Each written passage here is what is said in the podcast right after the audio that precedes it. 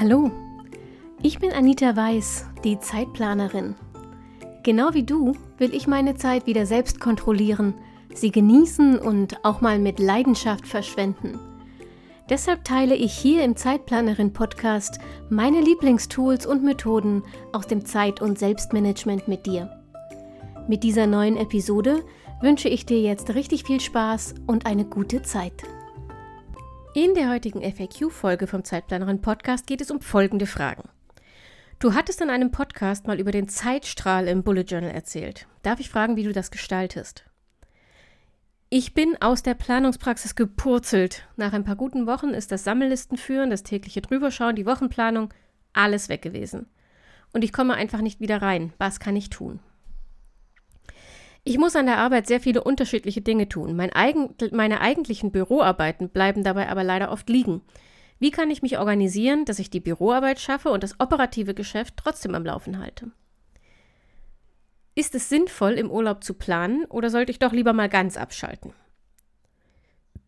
Kannst du mir vielleicht mal ein paar Beispiele geben, was im privaten Bereich Fokus, was Extra und was Mini-Aufgaben nach deiner FEM-Methode sind? Übrigens kannst du die Fragen und Antworten zu den FAQ-Folgen jetzt auch nachlesen im Zeitplanerin-Blog. Den Link dazu packe ich dir in die Show Notes. Und wenn du selbst Fragen hast, die ich in einer der nächsten Episoden beantworten soll, dann schick sie mir einfach gern per E-Mail an info.zeitplanerin.de. Auch die E-Mail-Adresse findest du nochmal in den Show Notes. Hallo und herzlich willkommen zur aktuellen Episode vom Zeitplanerin Podcast. Schön, dass du da bist. Wir sind schon bei Episode Nummer 11 aus der Zeitplanerin äh, FAQ-Serie. Episode Nummer 11 oder wie man zu Hause in Thüringen sagen würde, Episode Nummer 11. Ich habe heute wieder fünf Fragen für euch. Ähm, und zwar fangen wir an mit einer Bullet Journal-Frage. Da hat jemand mir eine E-Mail geschrieben und sie hat geschrieben, ich hätte in meinem Podcast mal über den Zeitstrahl im Bullet Journal erzählt und sie möchte gerne wissen, wie ich den gestalte. Ich hatte ähm, von meinem Zeitplan in meinen Dailies, glaube ich, mal in einer anderen FAQ-Folge ähm, ganz kurz erzählt. Ohne Bilder ist es wirklich nicht so leicht zu erklären, hm, wie ich das mache und wie das aussieht, aber ich gebe mein Bestes. Also, wenn ich mit einem Daily mit Zeitleiste arbeite, dann ist mir das immer zu viel Platzverschwendung, wenn ich das ähm, vertikal, also von oben nach unten über die ganze Seite mache. Und deshalb arbeite ich mit horizontalen, also querlaufenden Zeitleisten. Die lege ich immer direkt unterhalb der Tagesüberschrift an, also steht oben Wochentag und Datum und darunter kommt meine Zeitleiste. Die besteht aus farbigen Punkten, alle zwei, also ich arbeite ja mit Dot-Grid-Muster, also mit Punktraster-Seiten und jeder zweite Punkt kriegt einen farbigen Punkt und eine Uhrzeit und zwar stundenweise, also 8, 9, 10, 11, 12, 13, 14. Meistens kriege ich so von 7 bis 20 oder von 8 bis 21 Uhr, je nachdem, ähm, die, Zeit, die Zeiten unter auf diese Weise. So. Das ist natürlich jetzt nicht so viel Platz, als wenn ich das längs machen würde, brauche ich aber nicht, denn ich trage meine Aufgaben und Termine unterhalb dieser Uhrzeiten auf der Zeitleiste ein, aber versetzt. Also ich trage sie immer zu der Zeit ein, zu der sie anfangen und ich lasse dann so viel Platz frei auf der Zeitleiste, wie ich dafür brauche. Ist also so eine Art Mini-Time-Boxing sozusagen. Mm, und dadurch, dass ich das versetzt schreibe, also Termin Nummer 1 steht oben, Termin Nummer 2, der eine Stunde später anfängt, steht drei Zeilen weiter unten. Ähm, auf diese Weise kriege ich den ganzen Tag unter tatsächlich wirklich nur in einer queren Zeitleiste und das nimmt unfassbar viel weniger Platz weg als ähm, eine Längszeitleiste, die über den ganzen Tag geht. Ja, und so komme ich eigentlich ganz gut klar. Im Moment arbeite ich mehr mit Zeitstrahl und Timeboxing auf diese Weise als mit äh, To-Do-Listen oder auch Fem-Listen, weil das für mich mehrere Fliegen mit einer Klappe schlägt. Ich habe zum einen ähm, trotzdem meine Tagesorganisation, also was ich schaffen will, ähm, auf dem Daily, aber gleichzeitig so einsortiert, mh, dass ich sehen kann, A, kriege ich es tatsächlich irgendwie unter oder habe ich mir zu viel vorgenommen und B, kann ich mich leichter orientieren, wann ich womit anfange. Ich muss also nicht die Liste durchgehen und überlegen, habe ich darauf jetzt Lust, habe ich dafür jetzt Zeit, fange ich woanders an. Das ist also schon fertig vorstrukturiert. Genau. Ich hoffe, das war einigermaßen verständlich und ihr könnt nachvollziehen, wie das funktioniert. Wenn nicht, schreibt mir gerne nochmal eine E-Mail oder meldet euch auf Instagram. Dann ähm, zeige ich euch nochmal ein paar Bilder dazu. Frage Nummer zwei. Ich bin aus der Planungspraxis gepurzelt. Nach ein paar guten Wochen ist das Sammellistenführen, das tägliche Drüberschauen, die Wochenplanung, alles weg gewesen. Und ich komme einfach nicht wieder rein. Was kann ich tun? Also zunächst mal keine Sorge, aus der Praxis zu fallen ist normal, das passiert den Besten, aber es ist wichtig, möglichst schnell wieder eine Routine aufzubauen. Ich würde dir empfehlen, die Gewohnheiten langsam und nicht alle gleichzeitig wieder einzuführen. Das ist sonst zu überwältigend. Schau also mal, was dir am leichtesten fällt oder am leichtesten fiel, als du noch in der Praxis war. Ähm, war es einfach für dich, die Sammelliste zu führen? Ähm, war die Wochenplanung ähm, etwas, was dir leicht von der Hand ging oder die tägliche Reflexion? Und die für dich einfachste Praxis führst du ab morgen wieder ein. Ohne großartig drüber nachzudenken, ohne da jetzt irgendwie ab Montag und das brauche ich noch und so, sondern einfach wieder anfangen. Aber nur diese eine Routine. Und erst wenn die wirklich wieder zur Gewohnheit geworden ist, also frühestens nach zwei Wochen, tendenziell eher nach vier, je nachdem, wie lange du die Praxis äh, beim ersten Versuch durchgehalten hast. Erst dann nimmst du den nächsten Teil der, deiner Praxis wieder dazu und so weiter und so weiter, bis du wieder deine komplette Routine aufgebaut hast. Aber wie gesagt, dass man da rausfällt, das passiert jedem Mal. Ähm, du kommst da schon wieder rein, da bin ich mir sicher. Mach dir bitte nicht so viel Stress. Die nächste Frage. Achtung, lange Frage, lange Antwort. Ich arbeite in einem Bauunternehmen und habe mehrere Tätigkeiten. Es macht mich so unglücklich, weil ich von fünf Arbeitstagen vielleicht an einem Arbeitstag meine Aufgaben wirklich nach Plan geschafft bekomme. Im Büro bleibt so viel liegen, weil ich mich immer mehr nur um Organisation von Baustellen oder um die Anliegen der Arbeiter kümmere, die auch wichtig sind. Und meistens gibt es dabei keinen Aufschub. Hast du vielleicht einen Tipp, wie ich klar machen kann, dass meine Bürotätigkeiten auch wichtig sind? Wie ich das organisieren kann, dass beides nicht zu kurz kommt? Zunächst einmal wenn du jetzt gerade zuhörst, ich wünsche dir sehr, dass du einen Weg findest, wieder gern zur Arbeit und am Abend zufrieden nach Hause zu gehen. Alles andere macht auf Dauer krank. Ich finde allerdings, dass du die falsche Frage stellst. Du fragst, hast du vielleicht einen Tipp, wie ich klar machen kann, dass meine Bürotätigkeiten auch wichtig sind, wie ich das organisieren kann, dass beides nicht zu kurz kommt. Ich persönlich finde, die Frage müsste lauten, wie kann ich mit meinem Chef klären, dass ich nicht die Arbeit von zwei Personen machen kann, ohne dass die Qualität darunter leidet.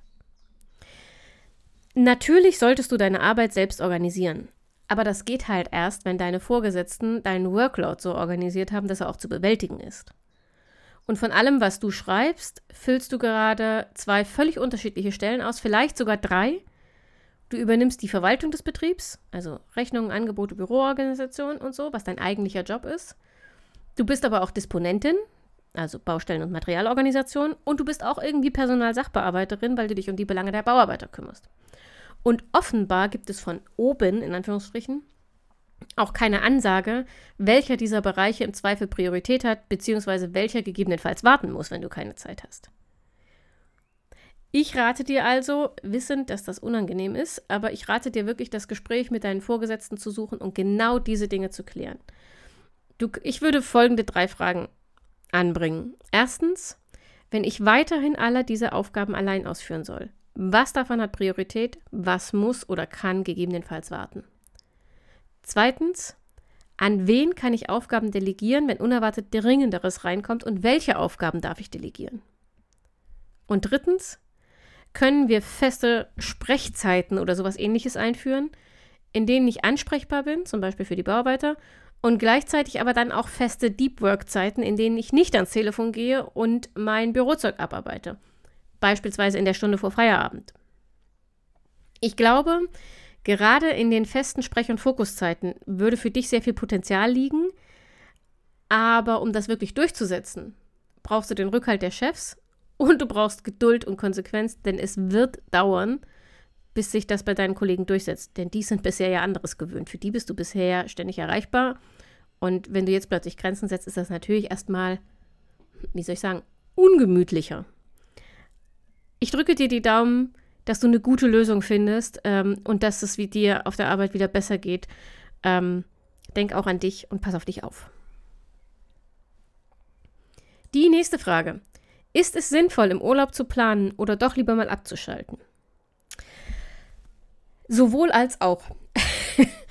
ich empfehle dir im Urlaub eine abgespeckte Planungsroutine zu nutzen. Ich habe zum Beispiel mein Bullet Journal immer dabei und ich benutze auch weiter meine Dailies Kann sein, dass ich mal einen Tag überspringe oder so, aber in der Regel arbeite ich mit den Dailies. Ähm, allerdings weniger zum Planen als mehr für die Tagesreflexion. Es ist dann eher so eine Art Urlaubstagebuch. Ähm, aber ich trage neue Ideen und Aufgaben und so weiter, die mir unterwegs einfallen, auch konsequent in meine To-Do-App ein. Ich warte nicht damit, bis ich wieder zu Hause bin, dann habe ich es nämlich vergessen. Ich mache allerdings im Urlaub keine dezidierte Tagesplanung. Also klar, wenn wir irgendwie unterwegs sind, dann ähm, machen wir natürlich einen groben oder haben einen groben Plan, wann wir wo sein müssen und wir sammeln auch abends Ideen, was wir uns am nächsten Tag ansehen wollen oder so. Aber eine richtige Planung mit Timeboxing oder To-Do-Listen oder sowas würde ich persönlich im Urlaub eher als, ähm, als Hemmschuh, als Gefängnis empfinden und nicht als Hilfe. Aber ich muss dich davor warnen, gar nicht zu planen. Wenn du alle Routinen rund um deine Selbstorganisation im Urlaub fallen lässt, ist die Gefahr sehr, sehr, sehr groß, dass du hinterher im Chaos versinkst. Deshalb, wenn du meine Meinung wissen willst, bleib dabei, alle neuen Dinge möglichst sofort aufzuschreiben. Überleg dir vielleicht eine Methode, wie du das im Urlaub machst. Wenn du bisher alles analog im Bullet Journal aufschreibst und im Urlaub viel unterwegs bist, ist das nicht mehr praktikabel. Dann brauchst du vielleicht für den Urlaub eine Notizen-App oder dass du dir angewöhnst, dir das in die WhatsApp mit dir selbst zu schreiben oder oder oder einfach, dass du dir vorher überlegst, wo sammelst du Neues während des Urlaubs, wo du dann nach dem Urlaub auch dran denkst, es abzuarbeiten und zu übertragen. Ähm, aber konzentriere dich einfach auf Sammeln, damit nichts verloren geht und du den Kopf frei hast. Das ganze Sortieren, Priorisieren und Terminieren und sowas, das kannst du nach dem Urlaub machen. Nur erfassen solltest du sowas eben auch in den Ferien, damit es dir danach nicht über den Kopf wächst. Und damit sind wir schon bei der letzten Frage dieser Folge. Oh, das war eine schnelle Folge. Ähm, und zwar schrieb mir eine Hörerin, ich habe eben die Folge zur FEM-Methode gehört und werde die Methode mal testen. Was mir allerdings noch gefehlt hat, sind definitiv ein paar mehr Beispiele, damit es nicht so theoretisch ist, sondern man sich das besser vorstellen kann. Auf meiner Arbeit habe ich kein Problem mit Planen Zeitmanagement, aber im privaten Bereich schon eher. Da schaffe ich gefühlt nie, was ich mir so vornehme. Von daher fände ich es toll, wenn du mal für den Privatbereich einen Beispieltag mit Beispielfokus, Extra- und Mini-Aufgaben geben könntest. Also, ich, ich mache das gleich noch ausführlicher, aber der, die wichtigste Antwort vorweg, ein Beispieltag von mir wird dir nichts bringen. Denn mein Tag ist ja nicht mit deinem zu vergleichen. Bei mir wird die Liste nach meiner Fernmethode vermutlich ganz anders aussehen als bei dir, und zwar selbst, wenn wir dieselben Aufgaben haben. Einfach weil wir sie unterschiedlich bewerten. Am einfachsten ist das noch mit den Minis. Die sind leicht erklärt und immer ziemlich ähnlich. Ähm, das ist für jeden ziemlich gleich. Mini-Aufgaben sind Aufgaben, die dich wenig Zeit und Energie kosten. Klassische Minis im privaten Bereich sind Dinge wie Geschirrspüler ausräumen, Arzttermin vereinbaren oder Betten machen. Wenn du mal einen Timer benutzt und schaust, wie lange du für bestimmte Aufgaben im Haushalt brauchst, dann wirst du vermutlich feststellen, dass sehr viele Hausauf Haushaltsaufgaben vom Aufwand her nur Minis sind, obwohl sie Überwindung wie riesige Fokusaufgaben brauchen. Mir hilft es oft, mir das bewusst zu machen. Ich kann mich so ein bisschen leichter dazu aufraffen. Nur ein bisschen, aber immerhin.